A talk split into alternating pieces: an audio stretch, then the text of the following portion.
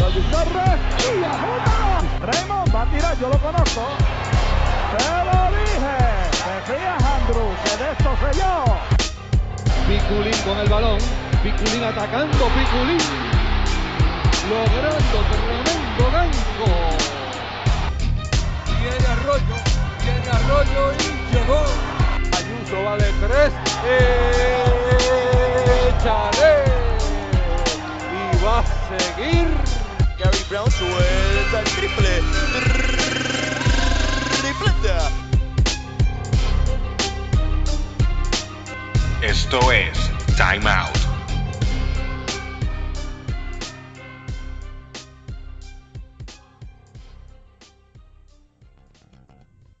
Saludos a todos, este es su servidor Edgar Xavier Vargas y bienvenidos a este quinto episodio de la segunda temporada del podcast oficial del Baloncesto Superior Nacional de Puerto Rico, Time.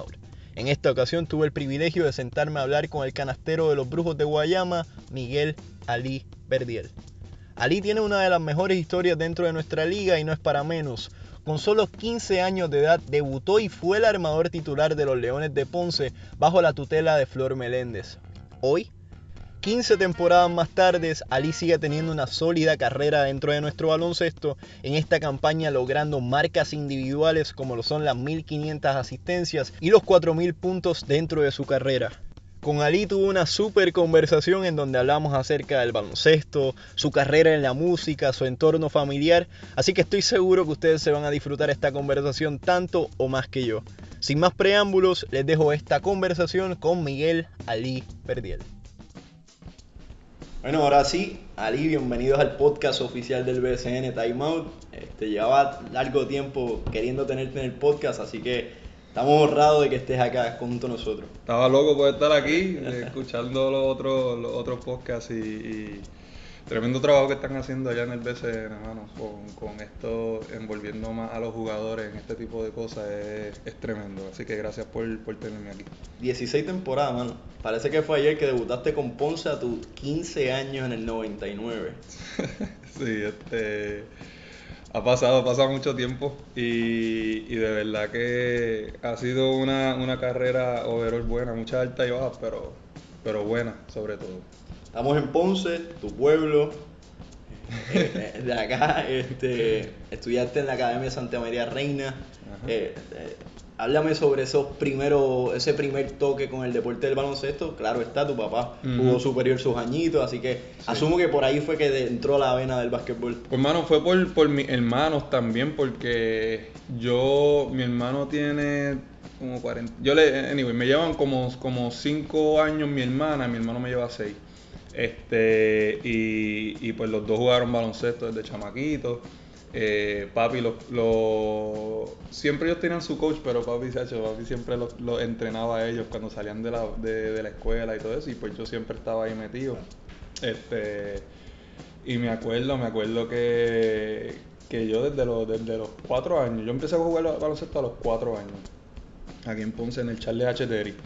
Y, pero ya, o sea, ya desde chamaquito estaba envuelto en baloncesto, en las prácticas de mi hermano con mi papá, en prácticas de mi hermana con mi papá también, yo me metía ahí, era, salíamos de la, salíamos de la escuela, nos íbamos para la cancha, este, porque él siempre, él siempre pensaba que, que dos cosas, que si yo practicaba o si nosotros practicábamos lo mismo que practicaban los demás, este, la misma cantidad, pues no iba, no iba a haber mejoría. O sea, que siempre que había que... Bien claro. Sí, está bien claro en eso. Y lo segundo, mano, que, que es lo que yo siempre digo, es que gracias a él fue que yo soy point guard.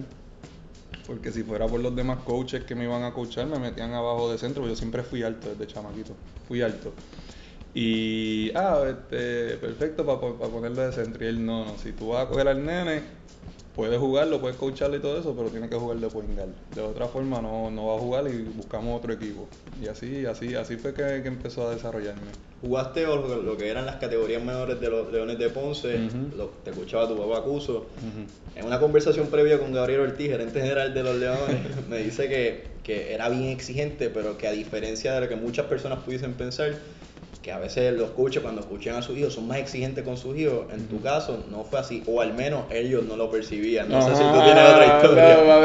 no, sé si tú tienes otra historia. Papi, Papi, ah, este, yo me acuerdo cuando éramos, cuando él hizo un excelente trabajo como padre. Y siempre, no, so- este, somos amigos, que si no, papi, tú eres mi papá, como que, porque tú eres de él, él era bien fuerte. Eh, ahora mismo ya nuestra relación cambió por completo. Este, ahora sí no, no somos más amigos que nada. Pero antes, antes papi era, era bien exigente, bien exigente y, y, y era de esos papás que, que ah, metiste 30 pero voy a meter 35, este, que siento, pero pero mano, este, Uno creció, y 30, a ver qué dice sí, ahora. Sí, Podía eh, haber metido Nunca nada era 35. suficiente, pero, pero mano, eh, eso de verdad que, que me ayudó bastante más que en el baloncesto con la vida. A mí me, este, fuera de, fuera del baloncesto yo soy bien exigente con, con las cosas que hago. Y, y lo, lo más que me enseñó mediante el baloncesto fue a nunca ser conformista. Y, y creo que el conformismo uno es El un- peor, el peor problema de la sociedad, Sí, mano. mano, cuando tú te sientes cómodo, yo a veces que tengo un día libre y, y por, porque el baloncesto, pues lo necesito, porque pues estamos especialmente aquí en Puerto Rico que llevamos, llevamos dos semanas, ocho juegos en dos semanas, este, es bien exigente el itinerario, este, hay veces que estoy tranquilo sin hacer nada y digo, diablo, se me está yendo el día sin hacer absolutamente nada, pero lo necesito, ¿me entiendes? Porque necesito descansar, necesito no hacer nada durante ese día, pero, pero a veces es fuerte y el conformismo, pues hermano, es, es algo de, que, de lo que trato de, estar alejado un poco. Me dice Gaby de igual forma que, te- que tu papá tiene un pitito. que él siempre en las gradas decía el pito. Y tú sabías que ellos estaban ahí por el pito. Mira. no, mira, yo sabía que ellos siempre estaban ahí, papi. Papi y mami, los dos. Él, eh, fue bien sacrificado porque los tres jugábamos baloncesto. Pero él, ten- él conocía gente, pues la federación o algo así. Entonces, pues gracias a Dios que, que tenía, ¿verdad? Que conocía a esas personas. Pues ponle que los tres jugábamos el fin de semana. Pues le ponían el juego a mi hermano a la, a- a la mañana, a mi hermana por la tarde, después a mí por la noche. Mano, y él llegaba a todos los juegos, a los tres juegos llegaba. No, no, a- Sí, ahí no había break. Entonces, en cuestión de lo del pito, este, él, él tiene ese pito pico. Y bueno, y lo, he escuchado en todos lados. Lo escuché en NCAA, lo escuché, lo escuché aquí en high school, lo escuché en superior. Y ahora mismo, lo que él hace a veces, es que entonces imita el, el- como ya yo, ya yo le dije a él, papi, ahora tú vas a los juegos y tú te los vas a disfrutar, a mí no me digas nada, yo soy un hombre hecho y derecho, ¿me entiendes? No tienes que, no tienes que, ya, ya el baloncesto, ya yo sutilmente le digo, ya yo sobrepasé lo que tú hiciste, ¿ok? Ya tú me enseñaste lo que tú me tenías que enseñar, ahora voy a los juegos a disfrutártelo, y gracias a Dios lo hace, ¿verdad? Y, y- y me respeta eso, pero de vez en cuando se le escapa un pitito, y, y lo, que, lo que ha hecho es entonces imitar el pitito de mi hermano. Que mi hermano a veces me. Pero tiene uno, sí, pero a ver, lo que hace ya vale es que como que. "Shh, ey, ey", y me deja saber algo, pero no mucho. Él lo hace una, una, una ocasión cada dos o tres juegos. O yo mismo lo busco para que me diga, mira, que, que, que, que lo, estoy, lo, lo estoy mirando, como que dime qué tengo que hacer, ¿me entiendes? Este, porque ellos saben, saben de baloncesto. Y entonces lo que ha hecho mi papá entonces es este, imitar el pito de hermano para que yo mire. Cuando yo me di cuenta que no es él, lo, lo picheo, ¿me entiendes? Ni, ni, ni caso le hago. Estaba mirando unas estadísticas en, en el internet, a veces el internet falla, pero Ujú. en tus años de escuela superior promediaste 31.3 puntos por juego, casi 11 rebotes, 6 asistencias y en el Sí. 1999 fuiste el jugador del año en el baloncesto escolar. No fue, en el- no fue en el, en el escolar, fue, fue a nivel de Puerto Rico de categorías menores. Este, me acuerdo, no, no sé si ese, ese premio, porque fue de la federación, no sé si ese premio empezó ese año, empezó en años anteriores. Lo que sí me acuerdo de eso es que, que me lo dio este, ah, ¿cómo es que se llama? El, el que era, el que era de, de, de Ponce, que este, el doctor. Agustín Díaz. No, no, Agustín, coño, Agu- Agustín, perdona. Agustín fue, fue el que me firmó, este, a a a- en el 99. Este, que era de San Germán y cogió el equipo, diablo, que es Oscar pana mío. Oscar Santiago. perdón, Oscar, si escucha esto, no me, no me acordaba el nombre. Este, yo soy malo con los malísimos, soy el peor con los nombres. Este, pues él, él fue el que dio un discurso y me entregó el premio este, al, al jugador del año de las categorías menores en el 99. Y, y las estadísticas de high school, pues hermano, ese fue un año nada más que yo jugué en high school, en décimo, porque ya en 11 yo me fui para. Estados Unidos. Este, pero ya desde, desde octavo, antes se, se dividían las categorías de 7, octavo y no, séptimo, octavo y noveno, y después 10, 11 y 12. Era Junior Varsity y Varsity. Ahora sí, no te si, Ahora sí, ahora es cada para darle juega- más brega a los chamaquitos, ¿verdad? juegan, O sea, no, no, pero que ahora, ahora cada dos años tienen un- una liga, mano, que eso es, eso, eso no, no sé. Pero, pero sí, mano, en high school me, me fue bastante bien. Este, mi último año de Junior Varsity quedamos campeones contra el Colegio Ponceño, que lo tengan claro. Pero lamentablemente después de mi primer año de Varsity quedamos subcampeones contra ellos, contra ellos también. ¿Qué recuerdas de esas categorías menores? Por ejemplo, tú eres contemporáneo con José Juan Barea, que hacía su- sus cosas en Mayagüez, Sí. de igual forma Alvin Cruz en Carolina o en, Ajá. Lo- en Loíza. Ajá. Me imagino que, que Este- tienes que tener algunos recuerdos de allá. Mira, ahora que me mencionas a, a, a José, este, nunca se me va a olvidar que tuve un juego contra él en Mayagüez. Él metió, los dos metió, él metió 41 puntos, yo metí 42 puntos y ganamos. Este, y, y ese juego era, mano, eso fue, toma la bola, José, ah, lo que sea, toma la bola, y pam, pam, y era uno contra uno prácticamente todo el juego. Bueno, no, la segunda mitad, que era el que el juego que estaba en el clutch ahí, este, y siempre, siempre se lo menciono. ¿Y José me- podía galdearte? Este, hermano, ellos jugaban O una zonita, trataba. José siempre fue chiquito, pero cabezón era, era, siempre, siempre era, era grande porque es medio cabezón, él lo sabe. Pero, pero, mano, ese juego me, me acuerdo bastante. En high school, mano, me, me, me acuerdo llegar. Si nosotros llegamos a tener este, el social media que hay ahora mismo, hubiera sido porque, porque lo, lo- los jugadores que teníamos en ese momento y ya estábamos, ya, ya estábamos, muchos de los jugadores ya estábamos practicando superior o, o- o- entrenando con, con gente de superior, hermano, que, que siempre nos sirvió mucho para el desarrollo, que lamentablemente ahora eso no, no se puede hacer, ¿verdad? Por, por, por las reglas que hay. Pero, pero hermano, era, fue un momento alegre salir de un juego. A veces jugábamos dos juegos el fin de semana, el mismo día. Los torneos de high school eran brutales aquí en Ponce. Jugaba cinco juegos en un día y unos chamaquitos explotados, pero Se seguía. una empanadilla, un Sí, una- vamos para el otro. exacto, para el otro. Así hermano, son buenos, buenos recuerdos. Todo iba viento en popa, en pompa y a tus 15 años firmas tu primer contrato en superior bajo la tutela de Flor Meléndez. Meléndez. Con 15 años, siendo de Ponce, luego de tu destacada participación en Santa María Reina, me imagino que estabas por los aires. Sí, yo no, yo no. Fíjate, yo nunca he sido. Yo nunca he sido el. el- el- si tú me ves jugando, yo no, no me emociono ni mucho ni poco. Siempre, siempre me mantengo, me, trato de mantener neutral. Y así he sido para. Trato de aplicar eso, ¿verdad? Para, todas las cosas en mi vida. Fue algo. Eso sí, fue algo bien, bien, bien fuerte. Yo firmé. Yo empecé, porque yo empecé a practicar con Ponce a los 14, pero ya la temporada estaba casi terminándose y no me podían firmar.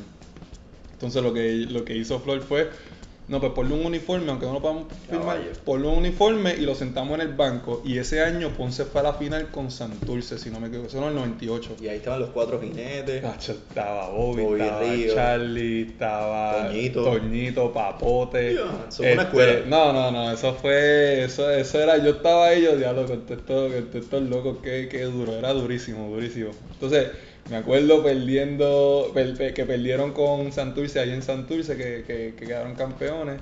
Entonces, ese año, ese, ese verano ya yo firmé, y entonces el otro año es que entonces empiezo a jugar con, con Ponce, con, con Flor Menéndez, que, que me dio la bola desde, desde el primer día. Ese Porque Toñito estaba, Toñito estaba lastimado. Toñito se lesionó eh, con la selección durante ese verano. Y, y, y Flor dijo, mira, no, aquí el regular va a ser Ali, vamos a darle la bola a Ali. la gente, mucha gente pues lo admiró por eso, otra gente lo criticaba por eso. Yo, y era de entender, yo nunca, yo, yo nunca me enfogonaba ni nada de eso por, por, por, por ese tipo de situación, pero él quería desarrollarme, este, y lo hizo, y, y, y como he dicho, ¿verdad? Anteriormente, en realidad fueron como cuatro o cinco juegos porque yo estaba yo yo des- no estaba tan desarrollado como estaban los, los demás los demás Gares en la liga. Ganamos como uno o dos juegos pero pero se notaba la diferencia. Y después pues entonces fue poco a poco pues que me, me seguí desarrollando. Específicamente, bueno, todo el mundo ha visto Flor Meléndez y lo volátil que es en la línea. ¿Alguna anécdota que, que te acuerdes de él en ese año? Está el video que se hizo viral de Sí, sí, sí, sí, pero ya para ese tiempo ya él estaba más tranquilo. ¿Sabes qué? Lo que pasa es que Flor se adapta, por lo menos desde mi experiencia, él se adapta al equipo que tenga, o sea, y sabía que, que ese año, pues, sabía yo con 15 años lo que, lo que le podía ofrecer. Eh, no teníamos al líder de nosotros que era Toñito. Este, so él le va- entonces teníamos, eso sí, teníamos un, un refuerzo que era Tony Farmer que, Uf, que destrozó, sí, sí, destrozó la liga. Destrozó la liga. Este, y en verdad, lo, lo, lo- él ya, te puedo decir que lo cogí bajando un poco, ¿me entiendes? Porque ya a, a Flor, porque ya él le había, la- ya- esas anécdotas de, de, de lo volátil que era, lo he visto. Lo he visto en situaciones con otros jugadores, este, pero siempre, siempre hubo un respeto y siempre, y siempre, por lo menos a mí siempre me trató bien. Después de ahí, eh, para tu grado 11 y 12 decide brincar el charco, irte a los Estados Unidos y en ese grado 11 vas al Montrose Christian High School Montrose, Montrose Christian High School. en Maryland Ajá, y ajá. curiosamente esa fue la misma, uni- la misma escuela a la cual Kevin Durant se trasladó Sí. en su grado 12. Sí, ahí fue, ahí fue Kevin Durant, fue Grivis Vázquez, el venezolano. Este, el, ya, un- uno de Lituania, que era que un durito, mano, que no sé para dónde. Fue, era de Lituania. No me acuerdo, pero era, pero era, era un, un, caballito. Pero yo ahí, yo, yo ahí fui, yo ahí fui mi año, exacto, mi año que me acuerdo fue, este, si no me equivoco, fue Pachín, Pachín Vicen que me, que me, que me Oh. ayudó a, con- a conseguir esa escuela. Si no me equivoco. Y Este. te quería, tiene que haber sido, ¿Ah? Tiene que haber sido difícil salir de Ponce y más aún que, Brother, que la gente mira, de Ponce mira, que, la gente, que la gente escuche esto. Mira, a todos los chamaquitos que están escuchando, brother, te voy a decir algo. Dejen la lloradera porque se van para Estados Unidos, porque ahora mismo es súper fácil este, no irse, sino que ahora mismo es súper fácil en cuestión de comunicación y todo ese tipo de cosas. Caballito, cuando yo me fui, era la calling card. Uh, Yo y muchos, muchos chamaquitos antes que, yo, ¿me entiendes? No es como que yo sufrí, ¿verdad? Pero, pero tuve situaciones que yo me fui con 15 años, brother, y, y me acuerdo, nunca se me olvida, una vez que yo estaba un homesick, homesick, pero brutal. Me tuve que meter al cuarto donde yo estaba viviendo, de la o sea, yo estaba con una familia, me tuve que meter al cuarto con una toalla en la boca, hablando con mi familia. Ah, esto está, esto está brutal, que si esto, este es bien difícil. Pero, pero a pesar de lo difícil, nunca, nunca estuvo en mi mente regresar. Este, lo, lo, lo- lo- sí, sabía que era difícil, pero sabía que me iba a quedar, o sea que, aquí no tenía nada que buscar en cuestión a- a- para seguir desarrollándome. Este, pero fue, fue, fue bien fuerte y fue bien fuerte también por el programa en que yo estaba, o sea, era Montrose Christian, ellos, nosotros viajamos a Hawái a jugar. Este, estábamos, estábamos este, patrocinados por Jordan. Este, no, no, eso era, eso era completamente, completamente diferente, un mundo completamente diferente. Pero al ser mi primer año allá, los gares eran bien rápidos. So, y, ¿Jugaste de armador allá? Jugué de armador, pero eventualmente ellos estaban como que, pues, ellos querían que yo me quedara el, el- ese verano en- con ellos allá desarrollándome. Este, le dije que no, porque yo ese verano venía a Puerto Rico a jugar con la sub-21. Y ellos no, es más importante que te quedes acá desarrollándote, que te, que te queremos aquí para el año que viene. Y yo en verdad que no, no o sea, no, no, no iba a negociar eso, yo quería jugar con la selección. Teníamos un par de viajes ese verano. Este, y nada, y me fui, me, me fui, me vine para acá en Puerto Rico, quedando dos semanas de escuela, terminé aquí y después al otro año pues me volví a ir para otra Para escuela. Andrean High School. Andrean High School, que ahí no jugué, que ahí, eso fue un año que no jugué porque a mí me metieron en un programa de exchange, pro- de exchange student, pero un programa de intercambio, pero me pusieron inelegible porque yo no se supone que esté en un programa de intercambio porque yo soy puertorriqueño y teníamos, y, o sea, somos ciudadanos americanos. So, que el propósito, están diciendo que el propósito por el que me, por el que me, me moví para esa escuela era por el baloncesto. Pero, pero nada, o sea, no, no pues jugué solamente como dos juegos de Junior Varsity y de todas formas así, sin jugar, sin jugar así, me acuerdo que era Chris Thomas y yo, los jugadores unidos en el, en el, en el estado. Este, pero eventualmente pues bajaba el ranking porque no estaba jugando. Por eso mismo, porque Ajá. vi que una, una revista te puso el rating como era el mejor jugador en Indiana, mejor- parece. Sí, el mejor jugador en Indiana. Este, Pero lamentablemente no jugué eso, no pude exponer el talento ni, ni, ni ese tipo de cosas. Tenía ofertas y me llegaban cartas de otras escuelas y eso, Y pero... entrando a, a universidad, me imagino que eso pasó por tu mente. Diablo, estoy jugando en mi último año. Ya es el momento donde ya muchos chamaquitos ya están filmando. Sí, sí, sí, sí, sí, sí. Este, mano, y lo que hice fue, pues filmé con Valparaíso, que estaba ahí a la cerca de donde yo estaba. Yo iba mucho a mis prácticas. Este, también estaba Willow Colón, que fue dirigente aquí en. Puerto Rico en muchas en muchas categorías. Este, él era asistente. ahora. Ajá, él era el asistente allí.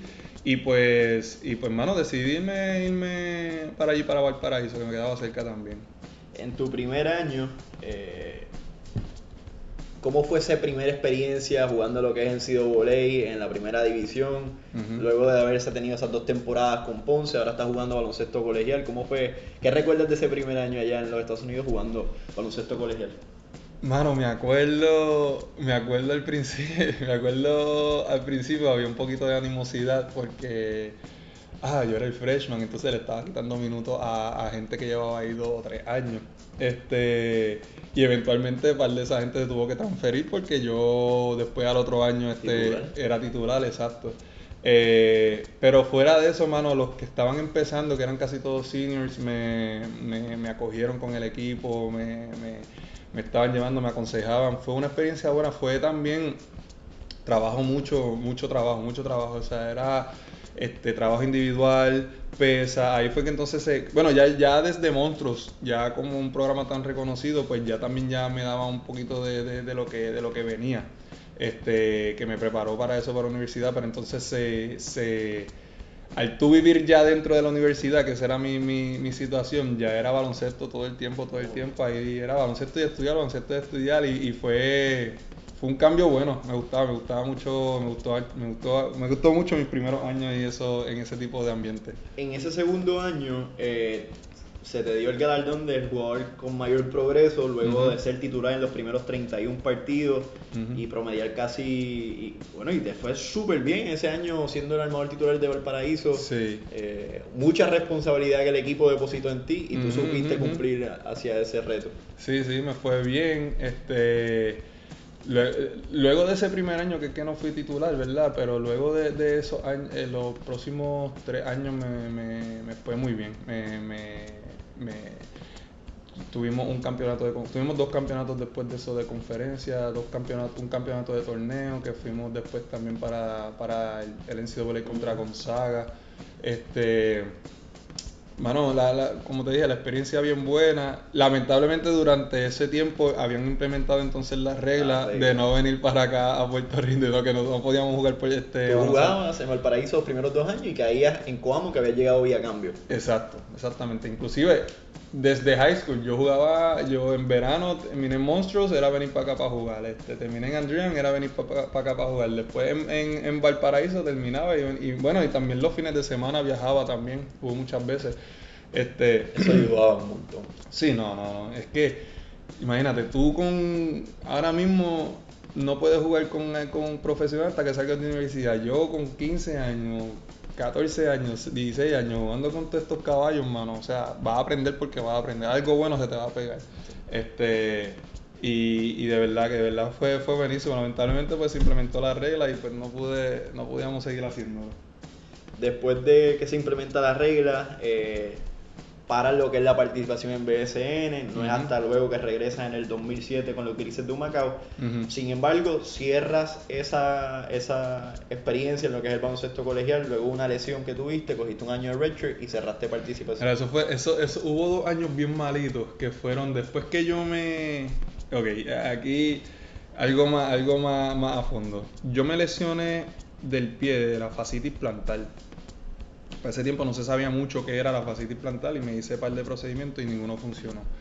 Vine a Puerto Rico, me opera un eh, eh, Kenneth Cintrón, que, me ha operado los tobillos, eh, me ha operado, me operó esa fascitis plantar, me volvió a operar fascitis plantar del otro pie 2014. y fue el que me, ajá, y fue que me operó también del tobillo del 2014. Este, pues me lesiono. Yo estoy tratando, me acuerdo cuando, mm, cuando el dolor era más intenso, eso fue en el 2005, cuando el dolor era más intenso, este, yo estaba jugando, nunca se me olvida eso, estaba jugando contra Central Michigan. Este, y jugando y el dolor era, pero a otro nivel. Y pues uno, o sea, como te dicen, tienes que jugar, tienes que jugar, tienes que jugar. Está bien, pues estoy jugando. Brother, yo tuve que, ya en la segunda mitad tuve que dar como dos faltas corridas para salir por cinco, porque el coach no me, no me quería sacar, quería que yo siguiera hablando, brother. Yo seguía, yo, yo salí llorando, o sea, hablando, hablando, hablando aquí como es, salí llorando de ese juego porque el dolor era inmenso. Después entonces de eso dejé de jugar un par de semanas, pero el dolor no se iba y no se sabía muy bien lo de la fascitis plantar. Eh, la cuestión es que ese, esas navidades me vengo para Puerto Rico, el equipo todavía estaba jugando y le necesito una segunda opinión porque los, a, lo- a los doctores que me están llevando me están diciendo que puedo jugar. Y yo digo, y yo soy alguien que soporta dolor bastante. Entonces, este, yo he jugado lesionado muchas, muchas, muchas veces, pero esto no era normal.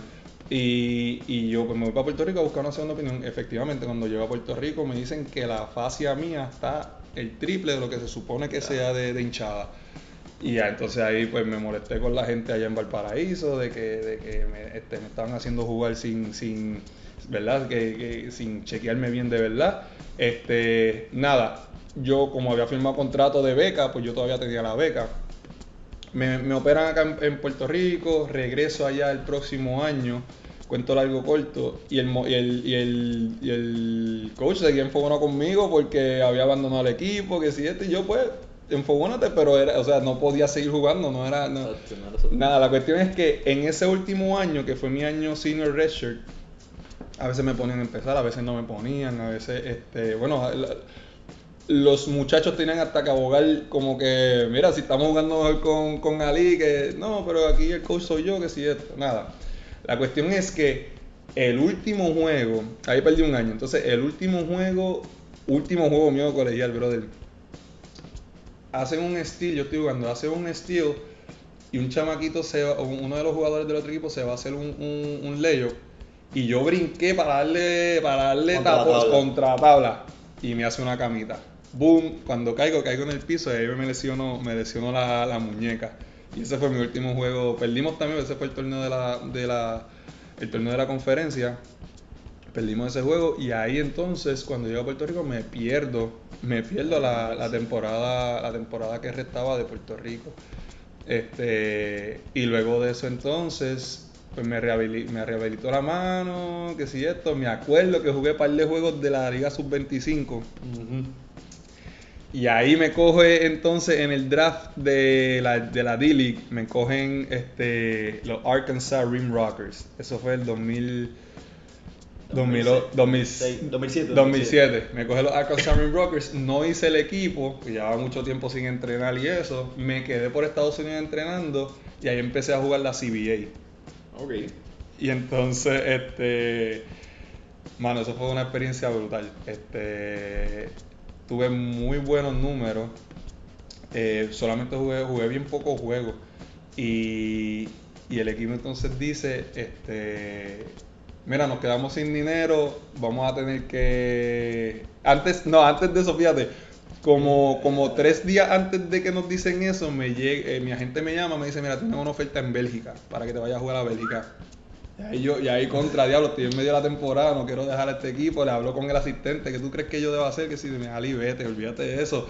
Tienes que, tienes que, tienes que seguir jugando y uno nunca sabe lo que va a pasar aquí. Entonces, tres días después dicen que el equipo va a, a salirse del torneo. Tapaste la puerta garaje Gracias a Dios, brother. Ya yo estaba allá, ya yo estaba en Bélgica, este, empecé a jugar allá este, profesionalmente, mi primera experiencia en Europa.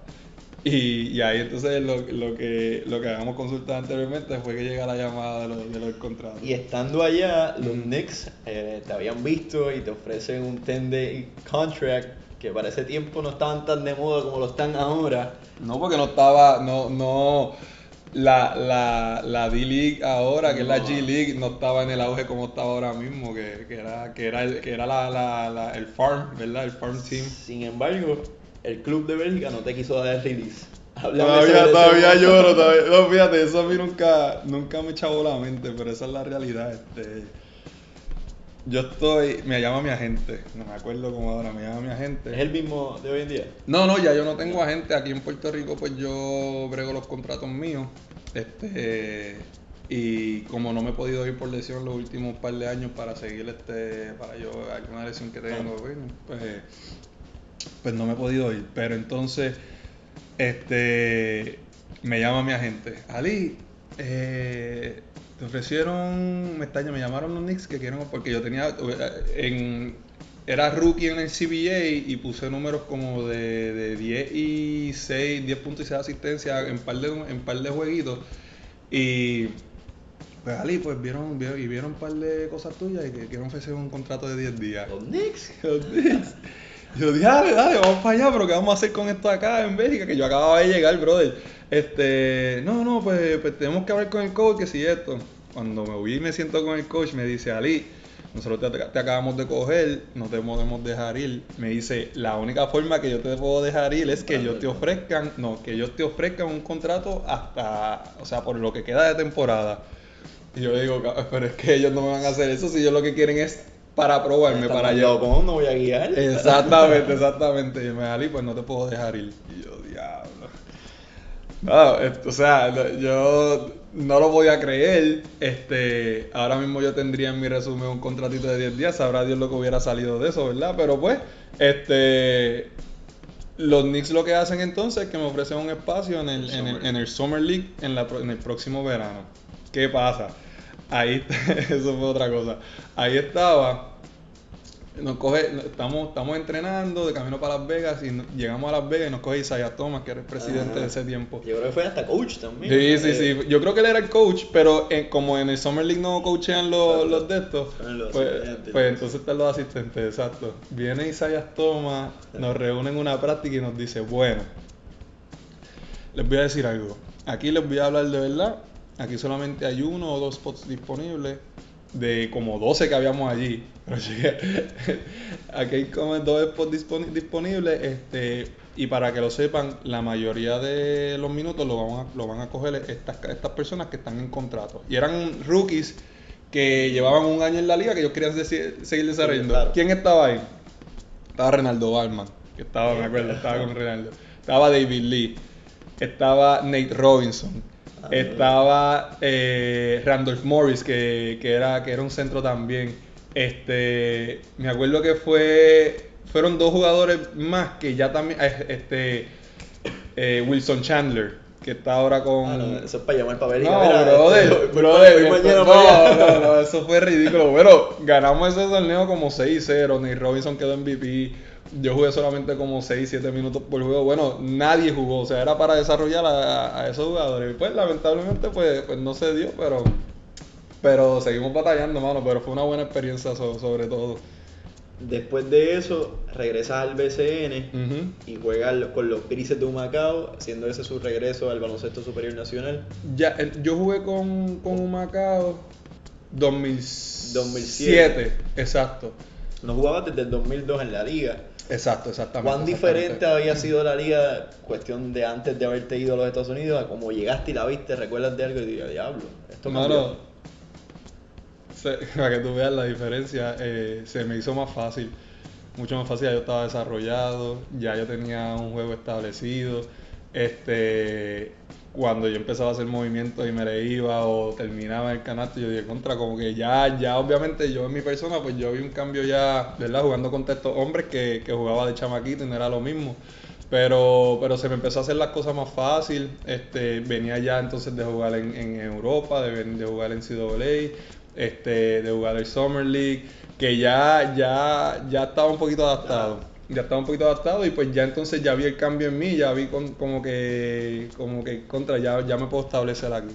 Y en ese verano, de igual forma, en el mismo verano que estuviste en el Summer League con los Knicks, jugaste por primera vez en la selección adulta Sí. en los Panamericanos de Brasil, de Río de Janeiro. Lograron medalla de plata, un equipo que, que era prácticamente un equipo B con las jóvenes promesas que, que eventualmente Exacto. iban a ser el, el- el equipo nacional. Exacto. Háblame sobre ese, sobre ese torneo y qué recuerdas del mismo. Bueno, el torneo buenísimo. Me acuerdo, si no me equivoco, que nosotros perdimos contra, contra Argentina o contra Brasil. Yo creo que fue el local Brasil. Ajá, perdimos contra Brasil, exactamente. Este, en el primer round. Después le ganamos a Argentina en la semifinal y nos, nos medimos ante Brasil otra vez y perdimos en la final contra ellos. Pero era fue una experiencia brutal, hermano. Este, Ahí estaba José, que yo creo que era también el- el- la primera selección de José la- eh, en, eso, en, ese, en ese Panamericano. Estaba Ansel, estabas tú, estaba Joel Jones, Bimbo. Bimbo, Valenzuela, Manuel. Narváez, Valenzuela, Peter John, este... Ricky no estaba.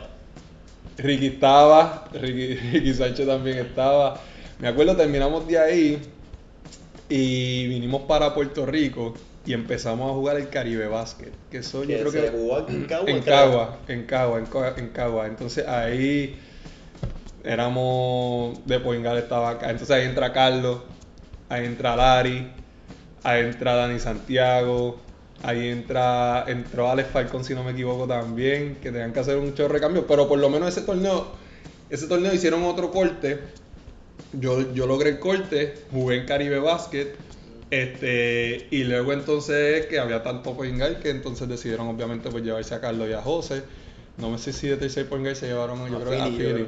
Exacto, que eso era de ahí para ir para el premundial. Para el al preolímpico, al en- preolímpico, eh, allí en, en Las en Vegas. Vegas, exactamente. Y pues de ahí entonces, ahí me cortaron. Después 2008-2009 hay un cambio, llegas a los cangrejeros de Santurce, Ujú. era prácticamente uno de los equipos. Pudiese ponerle No, la eso, ella- cool dentro del BCN. Y yo acuerdo- acababan de, ganar. Ellos, Ellos ganaron el ganaron 2007. Exacto, y yo me. Yo Mano, me yo chamaquito, yo iba a esos juegos en el Choli y yo lo que veía era a Maripili sentada allí, artistas por todos lados. Yo decía, Sí. ¿qué es esto? Esto es Sí. algo que yo nunca había visto en otras canchas. Sí, sí, sí. No, Allá en otras canchas tú te bebías una piña colada, aquí te bebías un, algo más fancy. La, la, la de ella tenía, tenía la sombrillita. la- Y la Sí, cherry sí, sí, exacto, exacto, exacto. Este, bueno, eso, eso, esa primera temporada fue un poquito de transición, pues la transición fue un poquito difícil porque yo llegaba, ya tenían su química, ya tenían su equipo establecido, ya tenían, ¿verdad? Tenían a, a- a los refuerzos, tenían este, Larry vení, Larry, Larry en- entró con ellos a mediados de temporada de la temporada pasada y entonces logró el campeonato. Pero estaba Guaya, Guayito, este, Los hermanos Alex, Dalmau. los diantres, sí, Richie, este, Ricardo, no, no, no, ese equipo estaba... Yo creo que Tractor. eh, Tractor fue el, el, el- refuerzo de nosotros. No, o sea, yo creo que ese año nosotros empezamos 10 y 0 o algo así. No, no, fue algo ridículo. El equipo estaba. Falcón, Luis Rivas. Luis Ri- Yo creo que Luis Rivas Luis Rivas estaba ese año. Yo sé que. Sí, sí, sí, sí, sí. Sí, pero no, no, no, no cogía muchos minutos. El, próximo año cogí un montón de minutos, sí. Pero fue. Fue otro nivel, fue otro nivel. Se supone. Valga la aclaración, ese año yo era gente libre. Yo estaba obviamente entre Ponce y Santurce. Este, me acuerdo, Ponce me hizo las cosas a mí bien fácil. Sabrá Dios, ¿verdad? Si yo hubiera, cómo, cómo se hubieran dado las cosas de otra forma diferente. Me acuerdo que me reúno con, con la gerencia, pero bien, eh, brother, fue bien, ya, lo fue, fue, fue bien al garete. O sea, yo, me- mira, vamos a encontrarnos en tal lado. Y yo, pues dale, este, yo estaba con papi, que era el que me bregaba todo eso en ese momento. Viene, este, llega, llega el, el- no me acuerdo si era el gerente general o que no fue el dueño, fue el gerente general. Y viene donde, ajá, me- me encuentro con él al frente de un Office Depot, brother, y yo, diablo, que esto está el garete. Me dice, mira, este, Ali, pues mira, esto es lo que hay, Eh, esto es lo que te vamos a ofrecer. Si viniste aquí a negociar, no vamos a negociar. Eso es lo que hay, este, me dejas saber. ¿Está bien? Este, nos vemos después. y yo, diablo, pues, está bien, gracias. Gracias por la oportunidad. De ahí mismo, de ahí, y ahí yo estaba ya también negociando con Santurce. Hemos llamado a Ángelo, Ángelo, estamos contigo ya porque es que, o sea, no, no, no estamos, no vamos a, si, si vinieron con esa actitud, ¿verdad? Este, Qué cosas hubiesen pasado en la sí, temporada. ¿verdad? Este, pues me lo hicieron fácil, firmé con Santurce, este, y estuve con ellos dos años y, y overall fue también otra buena experiencia. El 2008, 2008 estuve con ellos y, y pude también ir al Summer League de Orlando Con los Pacers. con los Pacers, que ahí, ahí, ahí me fue mucho mejor también. Este, tuve que ir con ellos durante la temporada a practicar, a hacer el equipo, hice el equipo y después entonces estuve con ellos en el Summer League en Orlando. Luego de ese paso con Santurce, llegas a, lo- a Humacao nuevamente y mucha gente pudiese recordarte por ese momento. Yo creo que esa fue una de tus mejores temporadas en la liga. Eh, ¿Qué recuerdas de ella? Me acuerdo que me estaba compartiendo el tiempo con Ansel en la 1 y en la 2. Este, nos fue muy bien, nos fue muy bien ahí, este, individualmente. Mano, él, él era un equipo que, que era bien joven, era otra dinámica. Tenían a James Life, ¿te acuerdas de ese tipo? Diablo, James Life, sí. Que, James que Life lo- fue- que lo vendieron como si era Yuso. Sí, la verdad es que metía pelota, bro, pero, pero la gente, la gente está equivocada con la Liga de Puerto Rico, bro. La Liga de Puerto Rico es bien difícil, tanto física como mentalmente. Este, tiene que estar ready para todos los cambios que están haciendo, este, para lo, lo, lo loco que es el itinerario, que, tuviste un juego hoy, ya mañana tienes que sacarte ese juego del sistema, que ya mañana tienes otro juego. O sea, es un cambio, un cambio fuerte y no todo el mundo se adapta. Pero, pero fue una experiencia personal. Como equipo no nos fue muy bien, pero personalmente sí ha sido de, mi- de mis mejores temporadas. En ese verano del 2010 regresas nuevamente a la selección, juegas el centro básquet, en el cual logran medalla de oro en los en, allá en República en Dominicana. República Dominicana contra, contra Dominicana. Bombazos de David Cortés. Sí, ya lo que- ya no vi. se vio en la transmisión. No, y la- ah, ¿verdad? Que, No que, que ese fue el juego que, que Se fueron para para la- lotería. la lotería, brother. Y, y David Cortés llegó fresco de, de la final, si no me equivoco. Ellos habían llegado a la final, él ni practicó, él llegó y empezó a jugar, brother, y estaba en- todavía en el ritmo ese. Este, me acuerdo, a mí me pasó dos veces en la práctica de la selección que, que me he lesionado. En ese, en esa, en una práctica de la selección a mí se me explotó un dedo, brother, pero y, yo no dije nada, yo dije, "Hacho, yo no voy a darle esta- na- a nadie le voy a decir este esto porque lo van a usar de excusa. Chacho, bro, yo tenía que typearme, tenía, me, me, me, me inyecté un par de veces antes de irme para allá. Este, pero tenía la mano mala, mala, mala, mala, mala, pero, pero nos fue bien también. Este, sacamos ese jueguito ahí al final. Ese equipo también estaba bien, bien duro, bro. Estaba, estaba, estaba Carlito, estaba José, estaba Philly, estábamos allá arriba en la 1. Estaba Ricky Peter, este, Renaldo, Pibi, yo creo. este, Netan Pibi, David Huerta. No, no, no, eso, eso, eso, Da- Dani Santiago también. No, el equipo, el equipo estaba tremendo. El equipo estaba. Y ganamos ese jueguito allí que, que había mucha, a muchos puertorriqueños también que estaba estudiando allá en, en, en la escuela de medicina. y medicina. eso, sí. 2011 de igual forma tiene otro paso por la selección en lo que fueron los, los Panamericanos de Guadalajara y, y ya estamos viendo una, una tendencia que cada vez que jugabas con la selección traías una medalla. En Río, medalla de plata. Sí. Centro Básquet, medalla de oro. Sí. Eh, Caribe Básquet, Caribe Vázquez, medalla de oro. Centro Vázquez. Estaba undefeated. Brother. Mira, es, para mí, en experiencia con la selección, esos panamericanos fueron los mejores. Este, me acuerdo, Flor nuevamente. Flor era el coach.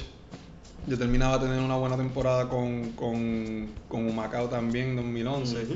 Este, y, y entonces hicimos un equipo para ganar, no era para ir a competir, ¿verdad? Este, Estaba el lockout estaba- para ese momento. Sí, lo- y estaba lo mismo, estaba José, Carlos estaba un poco lesionado.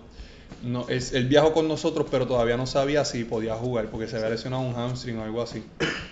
Entonces, ahí entonces yo iba a venir del banco, este, pues, porque iban a empezar Carlos y, y José, este, en la 3, no me acuerdo. Hubiles. Ubiles, que tuvo tremendo torneo también. En la 3 Ubiles, en la 4 Renaldo y en la 5 Dani. Se lesiona a Carlos, me meten entonces de 2 En la dos. en la 2. Y empezamos a jugar, nos fue muy bien.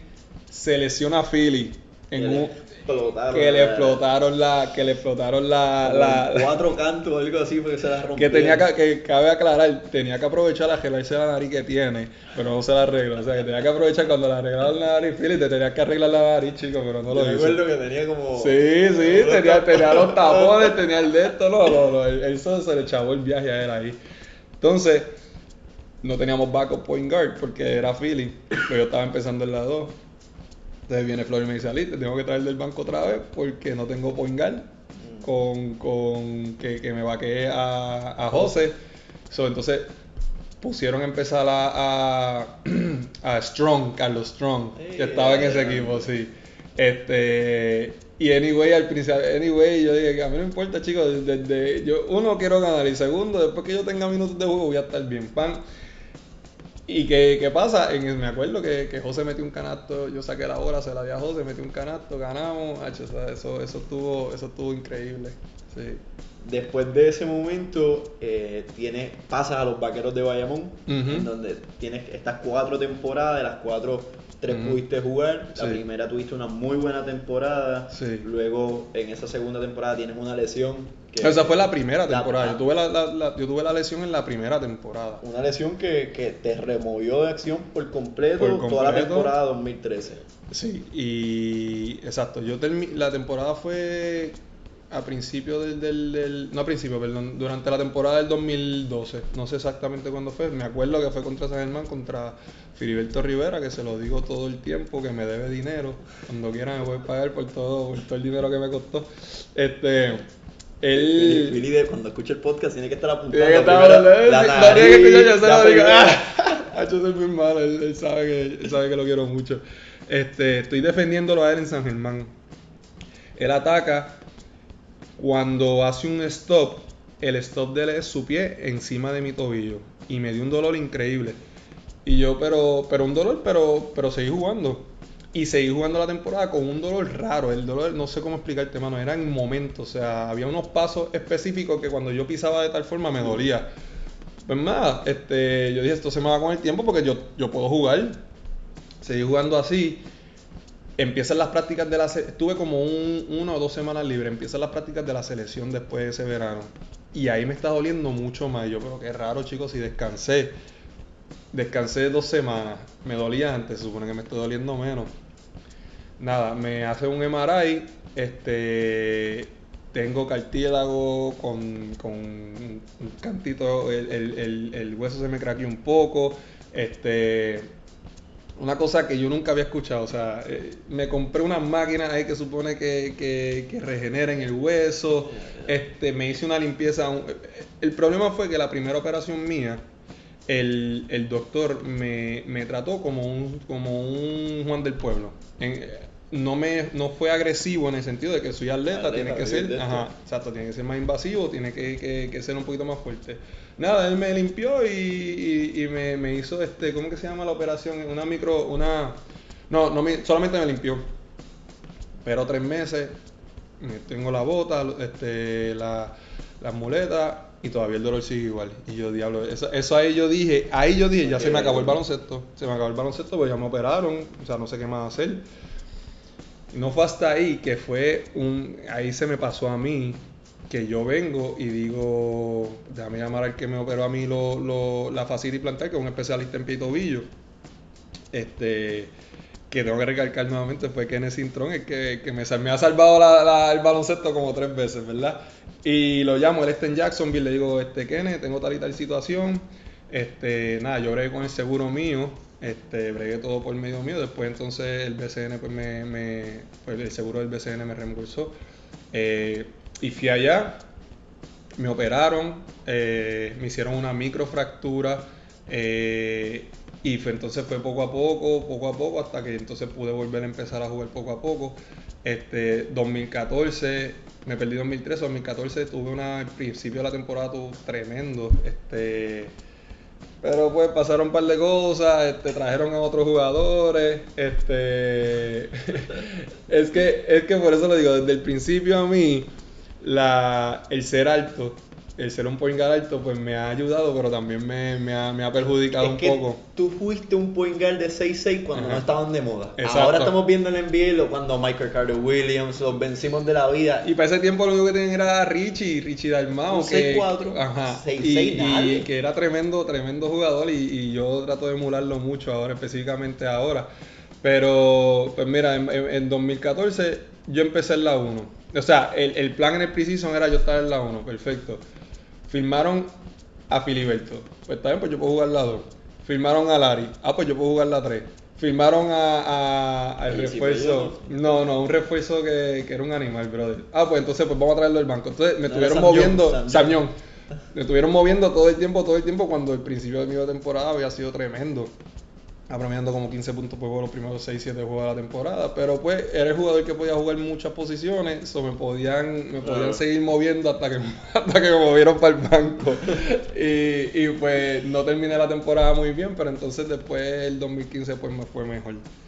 2015 de igual forma y hablando de cuándo te fue mejor, yo creo que ese 2016 que logras esa, esa final eh, con los vaqueros de Bayamón cuando se enfrentaron a los capitanes, quizás no, no se acabó como ustedes hubiesen deseado, pero fue, fue un muy buen nivel de básquetbol lo que, lo que se vio. Sí, es que, es que fue, fue bien fuerte. Nosotros nos fuimos a los puños con Aguada en la semifinal. Y, Aguada Y nosotros, nosotros habíamos quedado primero durante la temporada regular.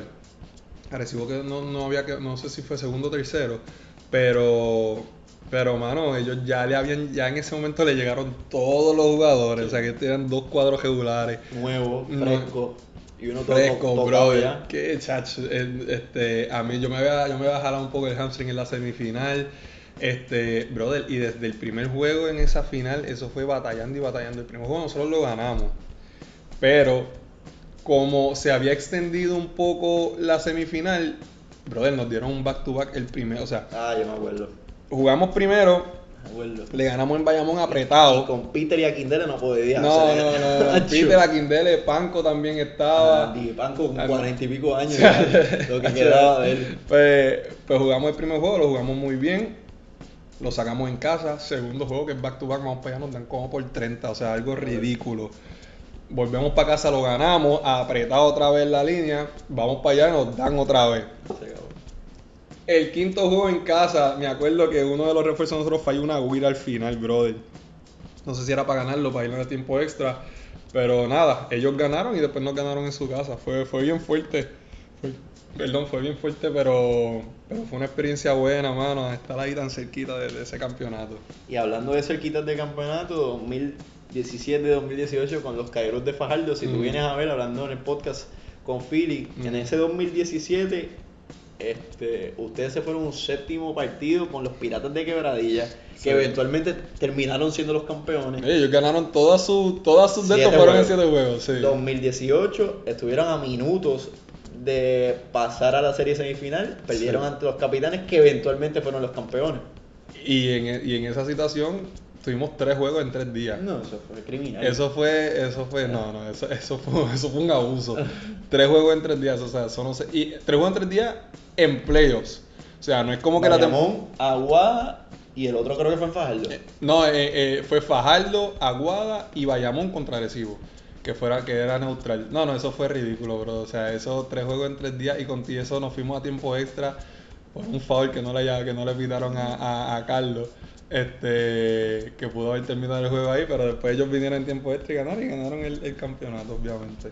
Ali, ya en Guayama, en esta temporada, has logrado milestones dentro de tu carrera, 1500 asistencias, 4000 puntos.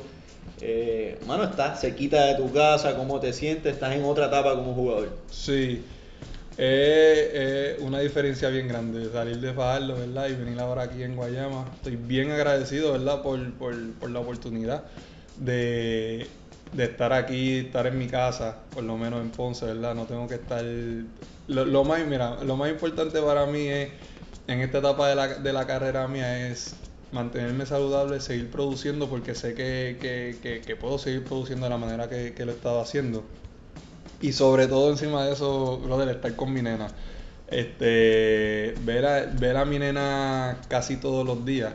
Este, ahora mismo estando aquí en, en- en Ponce me, me da una paz increíble.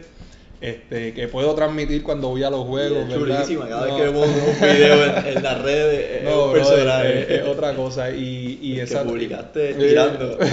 Ah, brutal. Sí, eso fue, me la llevé por una práctica, ella no se puede estar quieta, está encima de mí todo el tiempo y, y, y, pues, pues, vente, vamos a estirar, vamos a hacer el estiramiento juntos. Este, lo más seguro mañana me la lleve para la práctica también. Es que, es que trato de aprovechar ese momento porque para mí ser padre es bien importante y, y, y tener la oportunidad de, estar con mi nena casi todo el tiempo, brother, eso, eso es priceless. Y pues, pues estoy bien agradecido que estoy aquí en Guayama y, y entonces un rol un poquito más protagónico, ¿verdad? De lo que tenía anteriormente. Este, y, pero bien agradecido de que, de, que, de que puedo tener esta oportunidad de seguir jugando baloncesto. Ya vamos cerrando. Antes de acabar, vamos a hablar sobre uno de tus hobbies, que es una de tus pasiones, que es la música. Ajá. Y ahorita hablábamos que desde el 2011, ahora con toda esta ola del trap y todos los reggaetoneros, Sí, Sí. Llevas haciendo trap desde el 2011 y cuidado si antes, entre ellos temas, ya tienes temas con, con Yomo, con. Mickey Woods que está bien pegado, Sí. Anonymous. Ah, no, háblame sobre la música, dónde perfilas, dónde te ves de aquí a, a par de años. Mira, yo siendo siendo realista, pero ideón- la, la, la idea la idea mía era terminar este contrato de baloncesto y, y retirarme porque quería quiero quiero retirarme este no quiero ser el jugador de baloncesto, ¿verdad? Que que, que necesite un contrato de baloncesto. Este, yo pues me estu- estudié, me gradué de, de, De finanzas. de finanzas y mercadeo. Eh, pero siempre llevo ya, haciendo esto ya desde los 4 años, o sea, son, son ya 21 años, 31 años, perdón, este, jugando baloncesto y, y- pero pues sigo, sí, el respeto que le tengo al baloncesto y a cualquier trabajo que yo vaya a tener es increíble, o sea, yo me preparo como si fuera mi primer día, este, para, para mantenerme y más ahora, o sea, aquí ahora mismo uno tiene que, y perdona, ¿verdad? Que me desvío un poco del tema, pero ahora mismo, por ejemplo, no es el trabajo que yo estaba haciendo antes. Ahora yo tengo que cambiar la- como es la edad, tengo que cambiar la alimentación, tengo que cambiar la forma en que yo entreno. Este, tengo que, cambiar muchas cosas para poder, ¿verdad? Seguir siendo competitivo este, y seguir compitiendo a un alto nivel. Y, pues ya- ya, se está, siempre, siempre ha sido en mi mente de que cuando yo me retire va a ser todavía jugando a un alto nivel. No necesitar del baloncesto porque necesito un contrato de tanto dinero para poder, para poder sobrevivir. O sea, yo me he preparado y estoy preparándome para ya cuando se acabe el baloncesto. Eh, Encima de eso, pues está, la- está lo de la música, que me encanta, brother, es mi pasión. eh, eh, estoy encima de eso. Lo que pasa pues por el baloncesto. Claro. Es bien difícil dedicarle el tiempo que, que se requiere. Y cada vez que saco una canción, la respuesta es increíblemente Tienes ahora buena. una con Juan, ¿verdad? Con Juan Vélez. Una cancioncita, lo que pasa es que eso fue un, un- un remix de una canción que hice el año pasado. Y, y eso lo hice, la tiré más con un remix, pues estábamos en el estudio, estábamos bre- bregando un tema que yo había escrito ya hace 12 años y lo grabé con él hace como 10 años.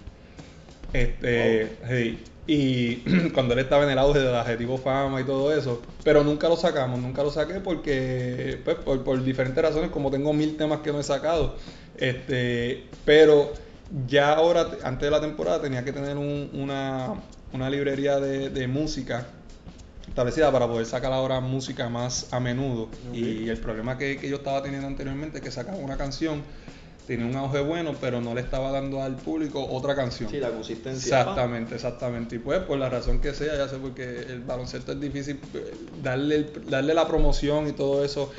Y yo soy empleado del mes todos los años. Yo soy el que, todos los meses, perdón, yo soy el que me encargo de buscar a quien me haga la pista, buscar este, a quien me, a quien me grabe, tengo que buscar a quien me haga los artes, tengo que yo hablar con todos los pirateros, tengo que yo hablar con todo lo de las tiendas digitales. Sí, o sea, para bregar con tu nena, prepararte para bregar con mi nena, exactamente, No para fácil. bregarme soy yo lo que, o sea, es un poquito tedioso, pero lo hago porque me encanta. Y, y entonces, pues, ahora mismo yo dije, tengo que tener muchos más temas disponibles para que cuando saque un tema, darle encima con otro tema como en, como en tres semanas, un mes. ¿Me entiendes? Antes yo sacaba un tema y pues me tardaba tres meses en sacar otro tema. Después tiraba un remix y una canción que ya la, obviamente Yo la gente así había gimnasio, escuchado. mano. Ajá. Yo voy un día al gimnasio y voy como tres Sí, veces. sí. así mismo, así mismo, pero, pero mano, algo que me encanta y, y ahora pues le estoy dedicando mucho más tiempo, ahora que estoy en Ponce, puedo grabar aquí.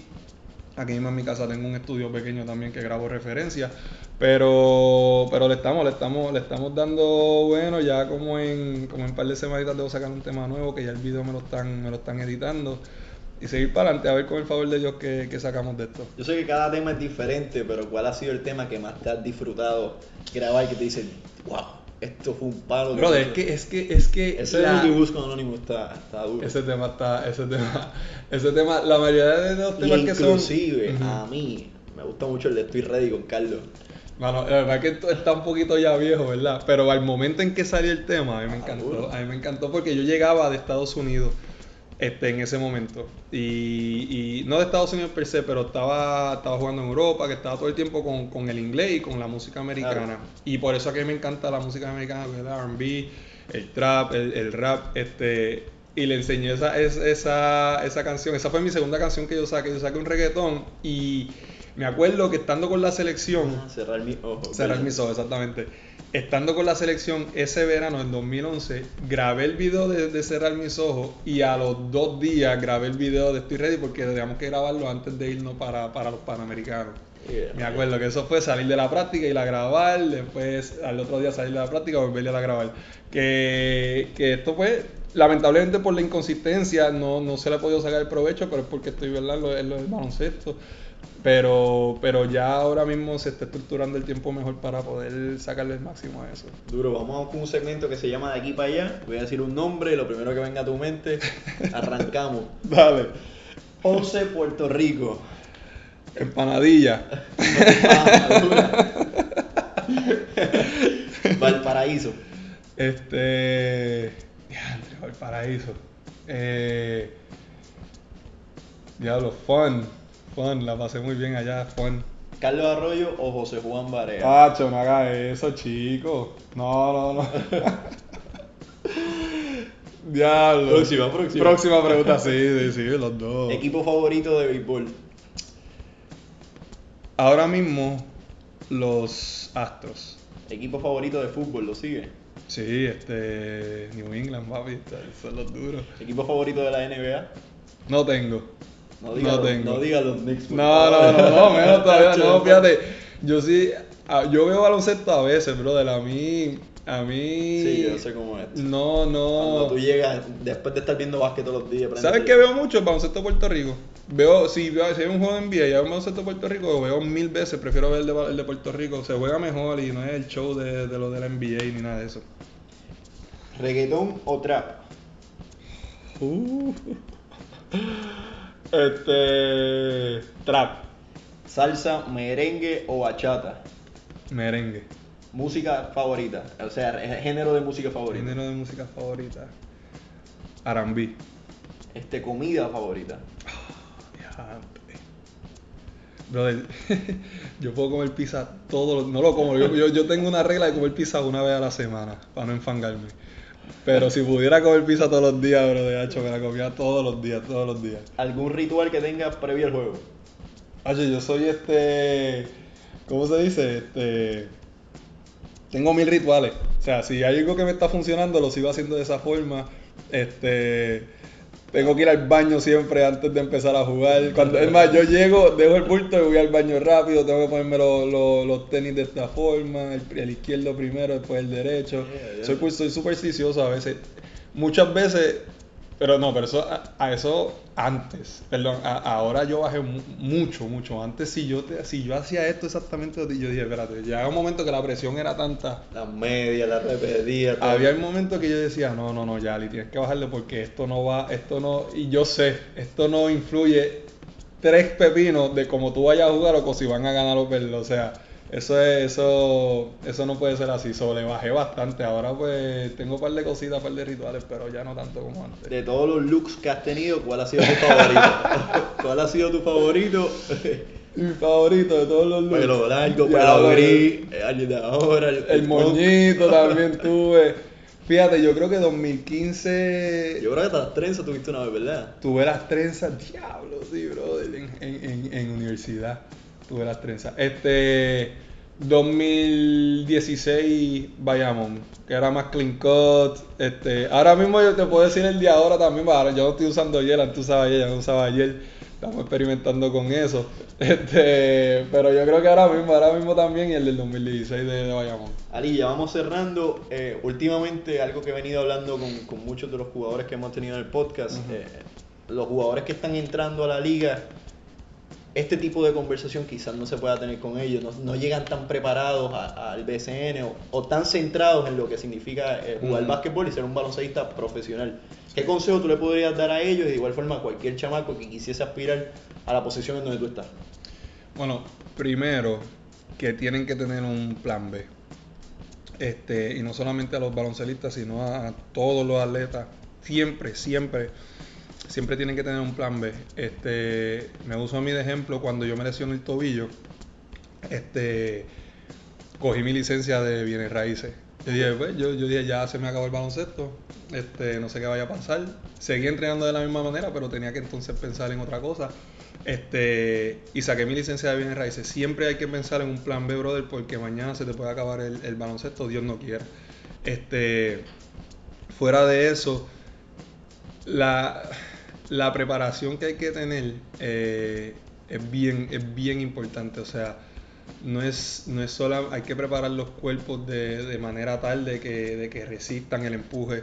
Este, y que no se, y que no, no estén tan pendientes es, difícil decirle esto a los muchachos porque a la hora de negociar un contrato eso es lo que van a eso es lo que los otros los, los dueños van a ver pero que estén más enfocados en, la importancia de ganar antes de, lo, de los premios individuales de, de, de, de tener esa, esa, ese reconocimiento personal. Este, lo que me pasaba en Santurce, uno ganaba y el dinero estaba ahí, uno ganaba y, y, y venía, aunque no tuvieran buenos números, iba a coger buen contrato, todos los jugadores de ahí salieron con buenos contratos, este, pero que respeten su cuerpo y respeten el trabajo, que le dediquen el tiempo necesario, o sea, no es que como que levanté hoy, tengan un programa bien bueno establecido, que me levanté hoy, voy al gimnasio, pues voy a ver, tiro un par de bolitas, no, brother, este es tu trabajo, si tú quieres hacer dinero en esto, tienes que dedicarle el mismo trabajo de una persona a lo mejor no tanto, viste, de, de, de 8 a 5 de la, de 8 de la mañana a 5 de la tarde, pero por lo menos sus 5 o 6 horas tienes que dedicarle diariamente a lo que tú quieras, este, en, este, en este caso específico el baloncesto, pero tienes que, tienes, que, tienes que dedicarle tu tiempo, no puedes, no vas a mejorar haciendo lo mismo que están haciendo todos los demás, con las prácticas del equipo ni nada de eso, tienes que llegar antes, irte después la pretemporada. O sea, uno tiene que llegar ready, no, no esperar a la pretemporada del equipo para ponerse ready. Uno tiene que tener una pretemporada antes de la pretemporada. Este, y estar listo, estar listo para, para esa situación que, que, cuando venga y venga el tiempo de juego no esté preparado. Ali, fue un honor. Un honor, el honor fue para mí, bro. Y muchas gracias y, y, y gracias a toda esa gente que está escuchando. Y vamos a darle para encima, brother. Esto es tremendo que estén haciendo esto para que, ¿verdad? Para que la gente conozca un poquito más a fondo a los jugadores y, y los jugadores se den a conocer también. Súper, seguimos. Seguimos.